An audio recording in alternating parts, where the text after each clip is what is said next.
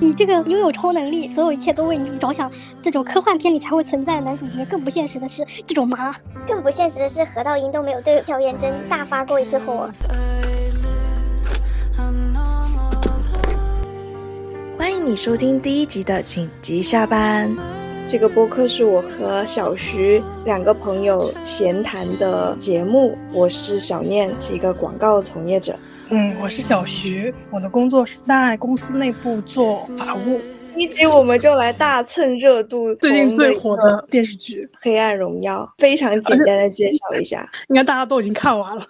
我们就热度热度蹭的非常的晚。对，先说一下这期节目肯定也是有大量剧透，《黑暗荣耀》它的韩语和英文名其实就是叫《The Glory》。它没有黑暗，就是荣耀而已。它是 Netflix 网飞出品的韩国电视剧，编剧是金恩淑。它分成上下两部播出。然后金恩淑他是非常有名的韩国编剧，包括之前和宋慧乔合作的《太阳的后裔》，还有《鬼怪》《孤独灿烂的神》。特别提一下《阳光先生》，强烈安利他跟网飞合作的这部《阳光先生》，我觉得是他嗯。过去十年当中，就是又一个高峰吧，但是在国内的豆瓣上面的观看数非常非常少，跟呃鬼怪还有黑暗荣耀比起来是不太受注目的一部剧集。但是我觉得制作质量非常的高，而且也是网飞制作费最高的一个韩剧。嗯，所以今天说这是第二次跟网飞合作，没错。呃，我顺便再提一下，知道金恩淑是《巴黎恋人》的编剧之后。我才想起来，李莎拉，她当时文东恩第一次在体育馆又和他们重遇的时候，李莎拉说什么？我那时候在巴黎，我在巴黎看《巴黎恋人》，就他有埋进去这个梗。原来是这样，哦，原来是这这里有段梗。对，是的，还蛮搞笑的。我今天才看到一条新闻。好像是昨天播了一个韩国节目，他们邀请了高中时期的颜真的演员。他说，导演第一次相中他演这个角色，是因为他的笑容有一点残酷的感觉，就是眼，我觉得他笑起来也是眼睛没有笑意，就像吉冈里凡在《四重奏》里面那种。明啊，确实是这样子的，就是有种。他在虽然是呃在笑，但是眼睛因为又大又黑，嗯，没有笑意抵达到眼底的这种感觉，而且所有这一切都是人生易如反掌的感觉，在这个角色上也有这样子的体现啊！对对对，人生易如反掌，可能也可以对沿着前半段的人生的他有这种感觉，没错没错。OK，那简单的介绍和这个电视剧，我们觉得有有趣的一些戏外的情节之后，我们就进入正题，讨论这个电视剧的内容吧。好，噔噔噔噔，是不是？这里是不是要插播一个什么很短暂的 BGM？噔噔噔噔，到时候可以插一下那个，就是我看到 Netflix 它做了一个颜真特合集，就是所有的人反一。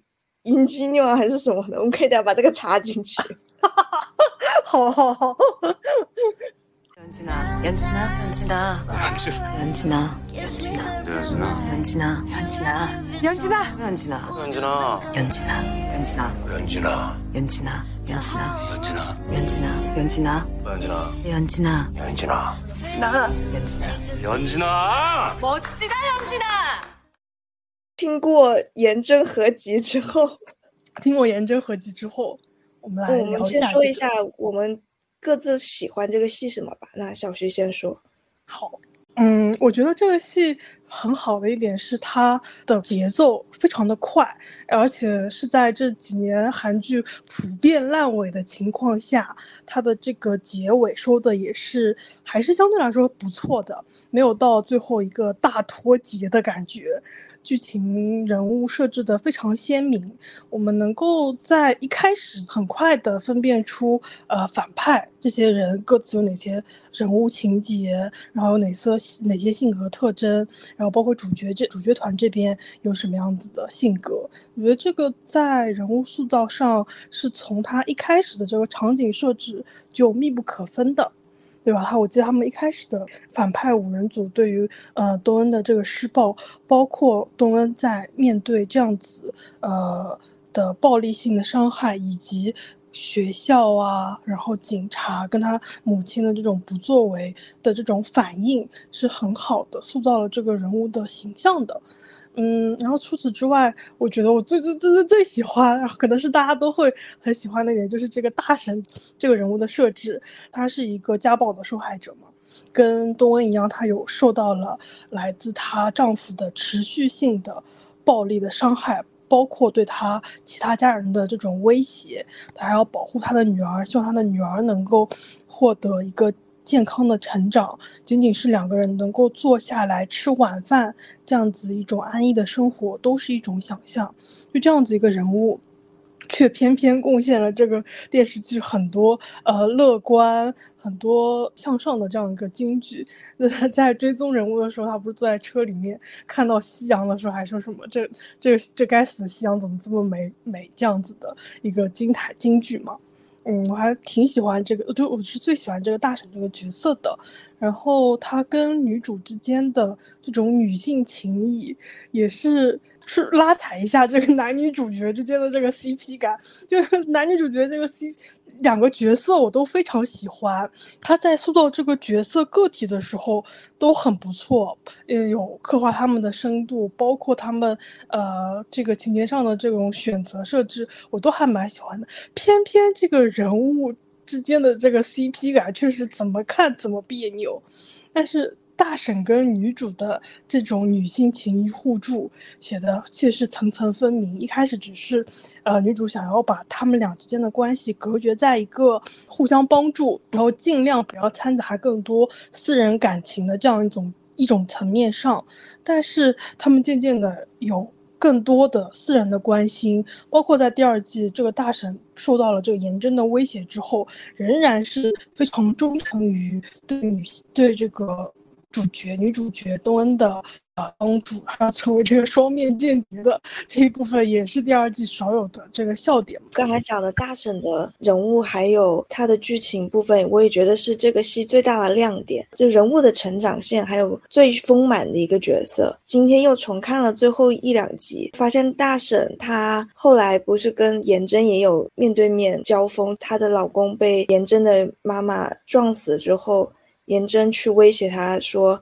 你赶快跟我妈和解，你以为我找不到你女儿吗？”然后大婶就立马给了颜真一个耳光，就说：“你你怎么那么喜欢拿别人的女儿威胁人？你自己也是一个母亲。”然后我就觉得那里大婶对颜真直接扇巴掌，可能比我看东恩对颜真扇巴掌更爽。在这个现在的时间线里，大婶其实在这里面是一个最弱势的群体。没错，就是颜真这个角色，明明这么珍惜女儿，想要维护呃自己在女儿心中的形象，什么从第一集他不希望在女儿面前有抽烟的这个场面，包括第二季他当中，他被女儿说了，说我就他女儿不是对他表示失望情绪之后，下一个镜头马上就是他身穿黑衣在警局门口召开那个记者发布会嘛，角色是非常珍惜。他在女儿心中的这个形象呢，却完全不在乎呃别人的女儿，他是一个彻头彻尾的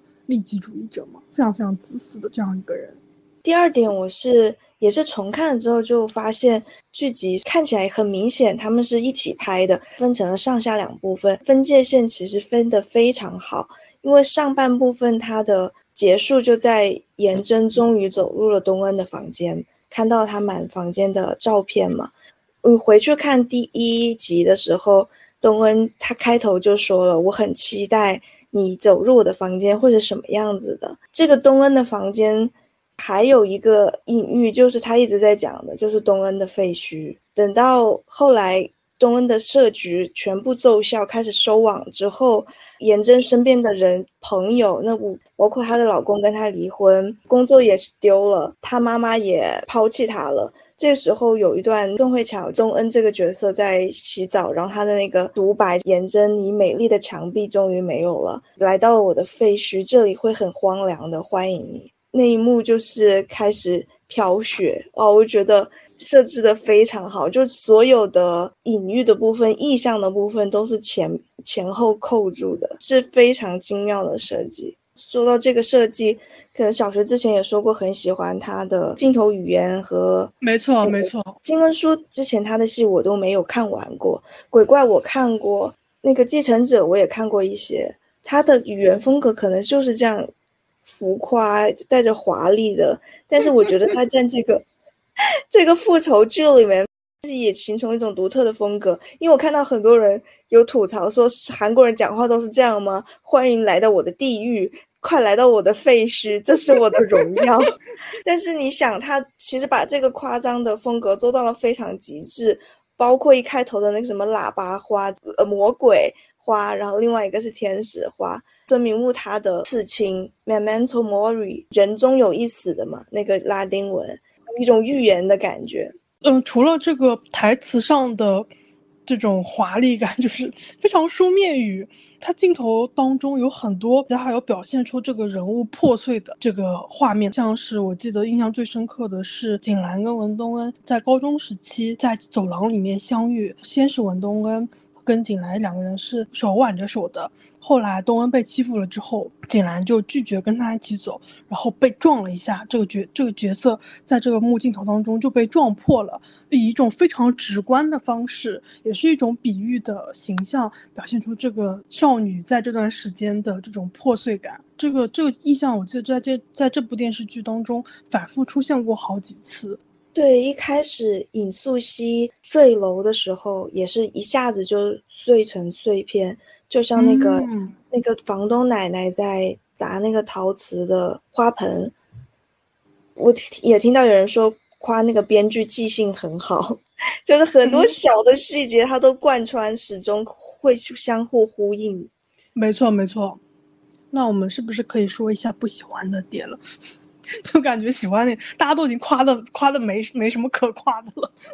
我我最后夸一句，就是反派人物的对话有一些部分真的很有笑点，包括 颜真在威胁那个大婶的时候说：“你不如来帮我做事，我帮你杀你老公更快。我明天杀他，后天就给他办葬礼。”后来，崔慧婷就是空姐和李莎拉那画家，他们两个在吵架。然后慧婷当时已经跟全在俊在一起了，慧婷就还说什么，在俊说他跟我做莫名会射得很快。然后莎拉大喊他是早泄，你个白痴！就忍不住要鼓掌。就两段，嗯，对，李莎拉这个这个角色，如果他不是在他那个吸毒状态当中的话，他会经常会爆出很多金句，他的权力感不一样，我觉得。下面我们就谈一些我们吐想吐槽的部分吧。不喜欢部分，可能这也是这个爽剧必须要存在的，就是恶人角色过于脸谱化的表现。因为我看这部戏的时候，另外想到的一个对比是《鱼行路》，日本的一个电影，由妻夫木聪和满岛光主演。这里可能也小小的剧透，那是关于。欺负木村和满岛光这一对兄妹，他们是属于很平民家庭的人。老光进入了名牌大学，他的朋友女生朋友是一个跟他差不多阶级，可能中产阶级的人。这名牌大学里有一群富家子弟，然后他就受到了他们那种隐性的欺凌。是他的朋友可能类似于拉皮条的那种方式，让他受到富家子弟的玩弄。这部剧其实也有一个复仇的线。嗯，不过这里面谈论的那个阶级就比较复杂，因为满岛光的角色受到那个欺凌，在我觉得大部分人会说啊，你是自己想要跟那些有钱的人攀关系，才受到了最后受到了欺负，所以他这里面谈论阶级就更加复杂，更加暧昧。满岛光实现的那个复仇，也不是对真正的有钱人，他根本就没有办法接触到他们最后复仇，而是对他那个朋友，因为朋友是属于第一个背叛和抛弃他的人。黑暗荣耀这边，我觉得大家有点受诟病，虽然他也变成了梗图，每个霸凌者就各种浮夸的 笑容啊、表情啊，喊 嗯韩国国骂，所以你会看的有时候会觉得。呃，反给反派的这个人物设置的弧光更多，对于主角的这个复仇的动机也好啊，它的这个流程也好啊，观众可能会思考的更多，那就不是那么爽了。啊，对于主角来说的话，我也不需要考虑更多道德上的义务啊，嗯，更深层次社会，包括社会阶层的议题，然后观众也观众也就不需要考虑，那就爽就完事儿了。这也是它传播度够广的一个原因吧。你一开头就说了男女主角的 CP 感不够。但是大家应该会觉得男女女主角就文东恩和何道英在前半部分是很有 CP 感的，当然到了第二部分，何道英的角色其实削弱了很多。是的，我在第二季放之前，我会期待他要么是彻底的受到了女主的蛊惑，就是他们俩的 CP 感，要么就是会变得很更强，更有性张力，要么就是他是一个。成为那个颜真这边的一个更大的助手，因为他有更多的能力嘛，他的社会阶层比这个反派五人组要更高，所以他应该会有更多的能力去帮助他们。要么他就成为一个更对于东恩来说，他是一个更强的阻力。结果这个也没有，就是他两头都不沾，然后又又纯粹是感觉是一个道德道德卫士，在第二季的设设定当中是吗？他就是。要强调他的道德选择，他要他的老婆去给被害者道歉，然后他又不对这个东恩有实质上的任何出轨的这种行为，就就这个角色就是在第二季对我来说就是有点不尴不尬的，会有这种感觉，还是说就是在这个阶级层次里，因为何道英应该是属于最有钱、最上流的那种人。所以他在缠斗里面，他是全身而退的那一个啊。你的意思是说，因为他有更多的能力，所以他又可以抚，他就又可以保护他女儿，他又有抚养权，然后呢，又能把他的这个前妻给抛弃掉，因为他其实是最有能力的那个。因为他在这个女主角复仇的整体的故事当中，我觉得它起到作用就是相对来说。没什么，没什么作用。就我很不喜欢他，就是东恩不是跟呃这个何道英约在首尔的酒店见面嘛？然后他那天穿的是一条那个无袖的连衣裙，可以展示他的这个伤疤，是有这样一段情节的，对吗？是的，嗯。然后这段情节我我个人来说就是很不喜欢，因为我感觉。东恩在其他的这个颜真的其他这个方面，他的母亲啊，然后他的工作呀，包括他这个生下的女儿是呃私生子这一点，他都有算计，他都有想要怎么去报复，却唯独在这个她的老公，他觉得他是他最大的荣耀的这样一个人物身上，他只是做了一个展示我的伤口。好，我现在给你看到。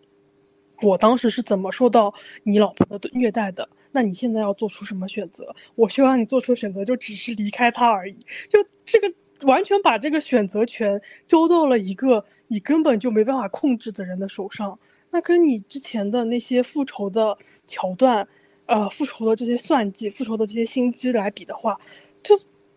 突然一下子选这个你的控制权就变少了呀。那整体上不是很不协调吗？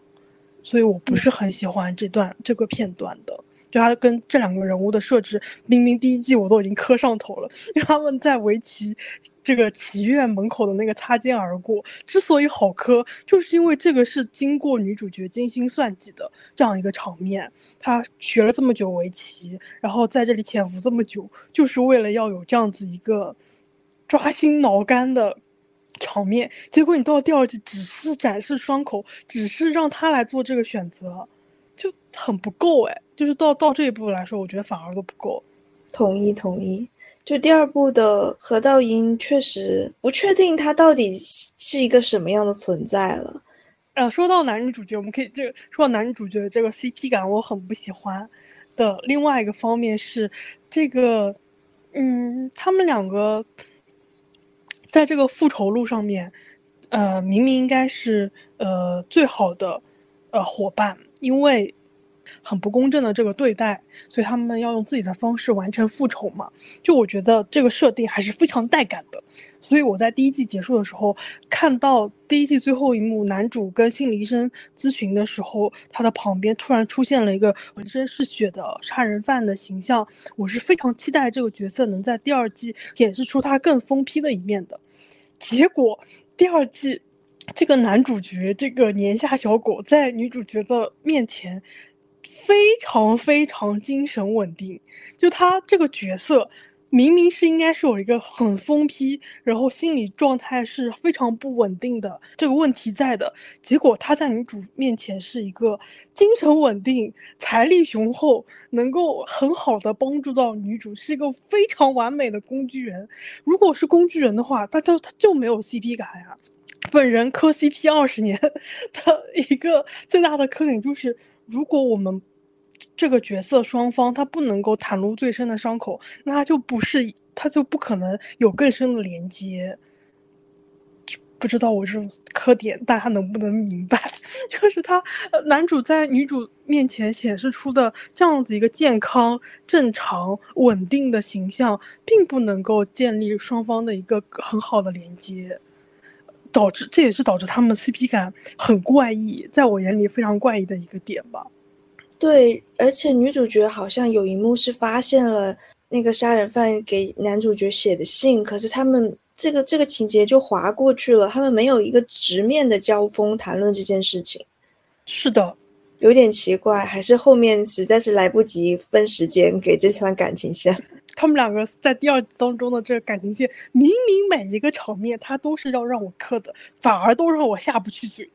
就是我感觉是那种包裹了非常厚糖霜的装饰的很好的甜点，我看着挺好，但我下去那口我就知道齁过头了，就是这种下去马上吐出来。对我都是就还，但偏偏这两个角色我都还蛮喜欢的。对，我觉我觉得男主角的角色设计是其实是带感的。如果只看人设设定来说，我肯定是更喜欢男主角多过何道英。有钱人、资产阶级、财阀的设定，其实我觉得他和女主角是有那个天然的对立的。他们两个的感情线，我肯定是会觉得很难受的。那男主角当然他也是有钱人，他是医院家的儿子，但是他是属于受害者这一个同同个联盟里面。是的，就是因为他们是共同的受害者，他们有天然能够互相吸引的地方，他们可以互相分享他们最深的伤口跟秘密，那才会显示出这段关系的与众不同嘛。结果感觉挖的都不够深入。对，本来一开始应该还是第一部里面东恩向男主角展示自己的伤口那一幕，还是挺有感染力的。他站在那个月光底下，然后脱到只是内衣，把全身上下的那个烫伤的伤疤。是的，是的，而且那一幕的光影，我记得就是男主是在那个温暖的暖色调的这个光这一边，然后这个宋慧乔她站在这个月光下面是冷色调，她又穿了黑色的。内衣，然后身全身上下别的地方都是伤口，对比又非常的强烈。但是男主角他自己又背负了很深的伤口，同时又看到有另外一个哇，在在肉体上面也同样受过这么多创伤的人在自己面前，他是有这种温暖的力量想要去保护他的。那这一幕就是不光是女主的这个坦白令人震惊，然后男主的这个。这个视角我觉得也是刻画的很好的，但这个就戛然而止了，没有更更进一步的双方要平衡一点的感觉。他的他的这个呃注入的这个感情很单向度，都是男主往女主这边在注入，然后女主完成复仇，结果要在最后第最后一集草草的，可能他们还要去做之后的。那个杀人犯的复仇，我觉得有点草率了，可能是确实没时间了吧。不不过你刚才说，我想到另外一点，他们第一次在医院相遇的时候，男主角是浑身是伤的，然后东恩他是他的伤疤全部都藏在他的衬衫底下，跟后面的设置有一个调转，就东恩展露他自己伤疤的时候，男主角的伤痕是藏藏在暗处的。嗯。是的。但是最后有没有跟东恩？他们他最最后是靠他妈妈，没有，嗯他们两个直接没有对话过这件事情。是的，就说到这个角色，我们可以再再切到这个是喜欢的这一点嘛？就是因为他的这个男主角的妈妈这个角色，就是设计的简直是完美。他这个妈妈又是跟儿子之间的沟通又是开明，然后他能够完全理解儿子的这个儿子的想法，并且能够支持他，呃，走上他想要的任何的人生的这个轨迹。同时，他在第二季女男主角跟他妈妈说：“我想要去帮我爱的人完成复仇，但是这个复仇可能是要用，呃，我们作为医生，呃，用来治病救人的手术刀。”来完成的，你觉得，妈妈你能支持我这种选择吗？这妈妈就是说，那我们，我觉得你父亲当时不管是什么人，我们作为医生都要去救治，这并不是真正的荣耀，真正的荣耀是我们要去有是非判断，然后有对错选择的，呃，拯救别人，这才是，这才是对的。就他这个这个妈妈的这个台词点出了这个电视剧的主题嘛，黑暗荣耀。包括最后他在天台上面救了东恩，也救了他儿子。他知道他儿子在这段时间遭受的折磨、心理上的这种痛苦，呃，包括东恩他也支持他通过他自己的方式来完成复仇嘛。他所以这个角色在整部剧当中设置的简直就是完美。这东亚能够有这样子的母亲吗？我觉得这 都这种东亚比这个。超能拥有超能力，然后所有一切都为女主着想，这种科幻片里才会存在的男主角，更不现实的是有这种这种妈，更不现实的是何道英都没有对朴妍真大发过一次火，啊，有过啊，他当中有过一次的，可能何道英他发火是对我来说啊，这就是对比其他人。愤怒的那个程度，他的愤怒实在是太平静了。你看何道英他亲妈拿着高尔夫球杆把全在清的 办公室全砸了。对对，何道英的愤怒实在太平静了，可能他就是整体太平静了，所以即使他跟东恩有一些情愫的交缠，他也不会往前跨出一步。刚才我们不是提到说，关于东恩在首尔的酒店跟何道英见面的这一个场景吗？女性为主角的复仇故事当中，是不是总是要有这种女性作为性的性关系的客体？就她必须要有一种这样子诱惑，当然是没有任何实质性上的动作，但是总归要有那么一些若有似无的诱惑，才能够完成。这个复仇环节的一部分，我感觉在男性复仇故事当中是不太可能会有这样子的情节设置的，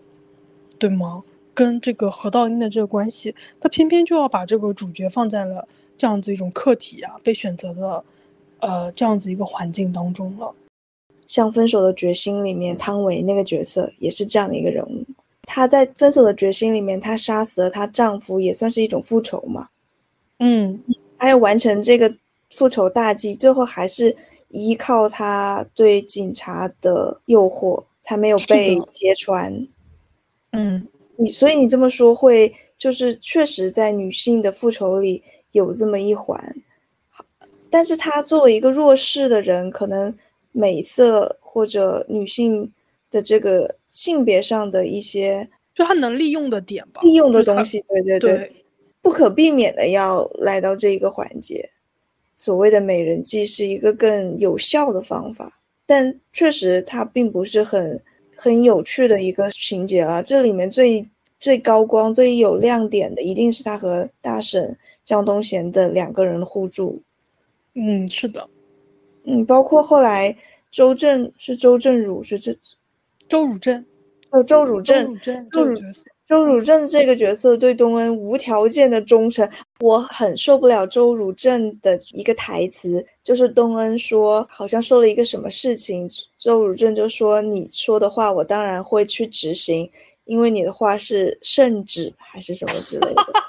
没错，没错，没错，当时看到时候我都鸡皮疙瘩起来了。对。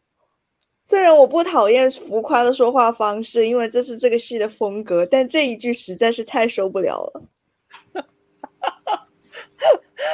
但这个就是他的，就是这个编剧的特点嘛。像鬼怪当中也是啊。所以我之所以强烈安利《阳光先生》的原因，是因为《阳光先生》他的背景是设置在日剧时期，因为朝鲜有很长一段时间是直接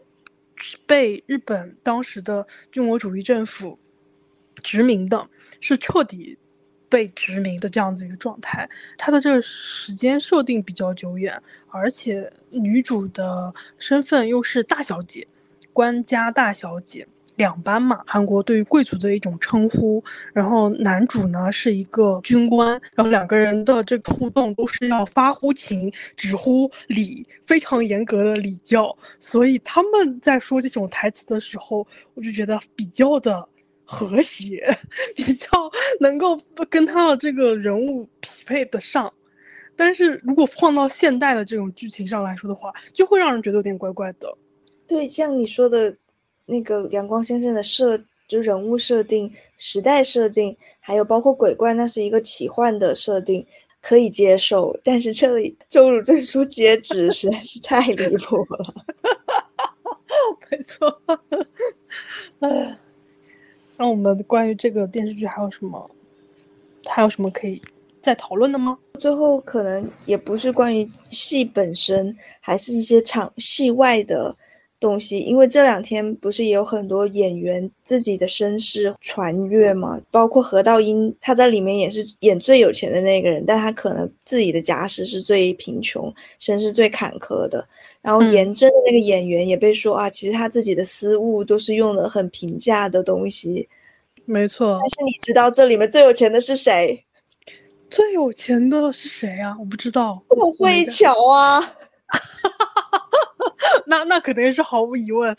毫无疑问是靠。我以为你在谈论他们的那家世，就是他们就演员本身是吗？那那肯定是宋慧乔，毫无疑问的。突然觉得有一点戏里戏外强强烈反差，就戏里的恶人和有钱阶层，其实演员本身他是比较普通，而因为是女主角，当然是最有名的演员来演。然后宋慧乔她本人还是 Fendi 代言，还是大使。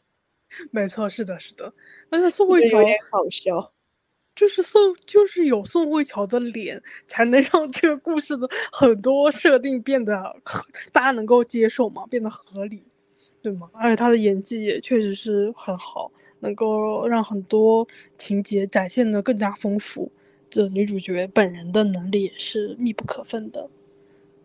那好了，我们今天差不多就到这里吧。嗯，非常愉快的第一期节目，不知道还会不会有第二期？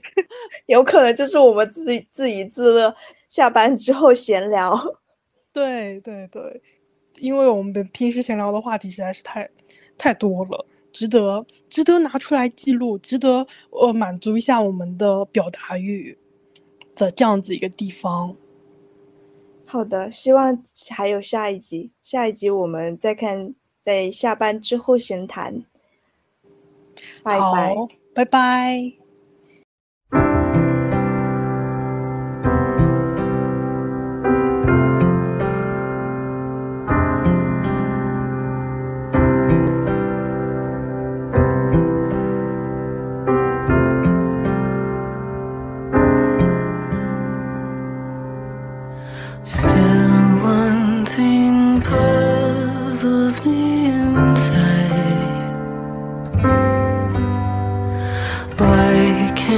of